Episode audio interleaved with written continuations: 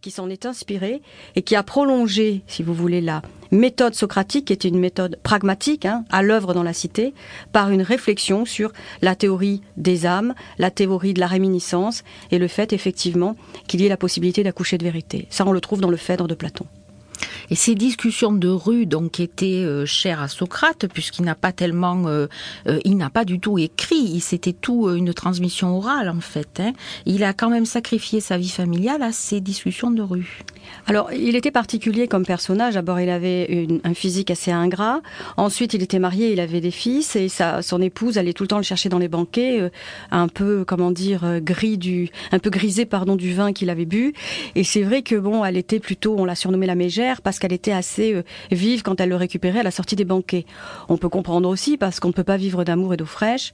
Et quand Socrate se rendait dans tous ces lieux mondains de discussion ou lorsqu'il allait tout simplement discuter avec les uns et les autres, il est vrai que pendant ce temps-là, la famille euh, eh bien, avait besoin de lui, ne serait-ce que pour euh, subvenir à ses besoins. Il était homosexuel aussi. On lui connaît des aventures, dont l'une passionnée avec son élève et amant Alcibiade.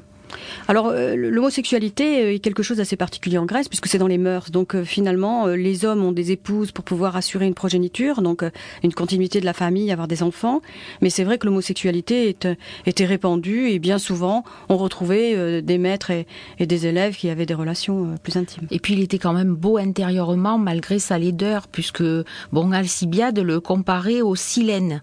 Mais en fait, il le jugeait beau intérieurement. La beauté intérieure est toujours relative. Quand on analyse Socrate, on a toujours une pensée très bienveillante à son égard parce qu'on le considère comme le père de la philosophie, parce qu'on oublie que Platon, c'est surtout celui qui a donné le fond de cette euh, philosophie socratique et qui lui a donné toute l'ampleur qu'elle a eue par la suite. Par contre, Socrate, c'est vrai que sa pratique était quand même un peu particulière, le fait de euh, de critiquer, le fait d'amener une espèce de réflexion pas très gentille ou en tout cas euh, euh en bonne disposition vis-à-vis des, des, des, artisans par exemple. Il, désobéissait aux magistrats. Oui, oui, oui. Il, il s'est fait quand même. voilà, il s'est fait des ennemis et il a eu un comportement dans sa philosophie par l'ironie qui a favorisé en quelque sorte une sorte de montée en puissance d'une une espèce de colère ou de haine que la cité a entretenue contre lui. Donc je crois qu'il avait un caractère assez particulier et que finalement, même s'il avait une beauté intérieure, puisque c'était là la question, eh bien il avait aussi au fond de lui une manière d'appréhender l'autre qui n'était peut-être pas toujours senti comme vraiment quelque chose d'aimable ou de bienveillant. Un hableur, un virulent, il était virulent, provocateur aussi.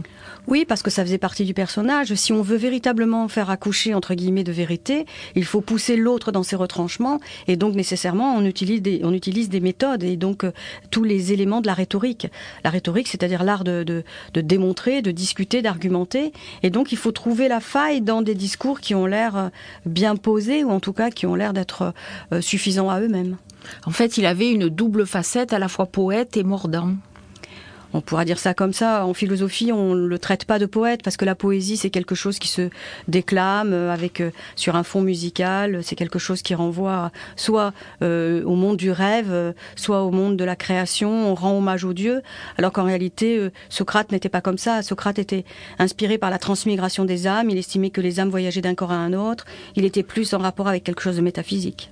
Et puis euh, bon, il se souciait. Euh, bon, on, peut dire qu'il n'était pas peut-être pas poète, mais alors il se souciait du bien et du juste. Il ne voulait pas être responsable du mal et était au-delà de l'image des biens matériels. Voilà, là c'est là où on lui reconnaît vraiment la puissance du philosophe, c'est qu'il était peut-être avec son tempérament, mais c'est ce qui lui a permis d'ailleurs de se démarquer, de se faire la place dans l'histoire. Hein. C'est important, mais c'est surtout cette manière qu'il avait d'aborder l'humain en le positionnant dans ses propres failles ou dans ses propres tourments, pour qu'en réalité réalité, à partir de cette situation inconfortable, parce que c'est vrai qu'il vous met dans l'inconfort, eh bien chacun puisse repenser la place de la justice, la place de l'honneur, la place des vertus, et puis le rôle de chacun dans sa mission quotidienne, j'ai presque envie de dire.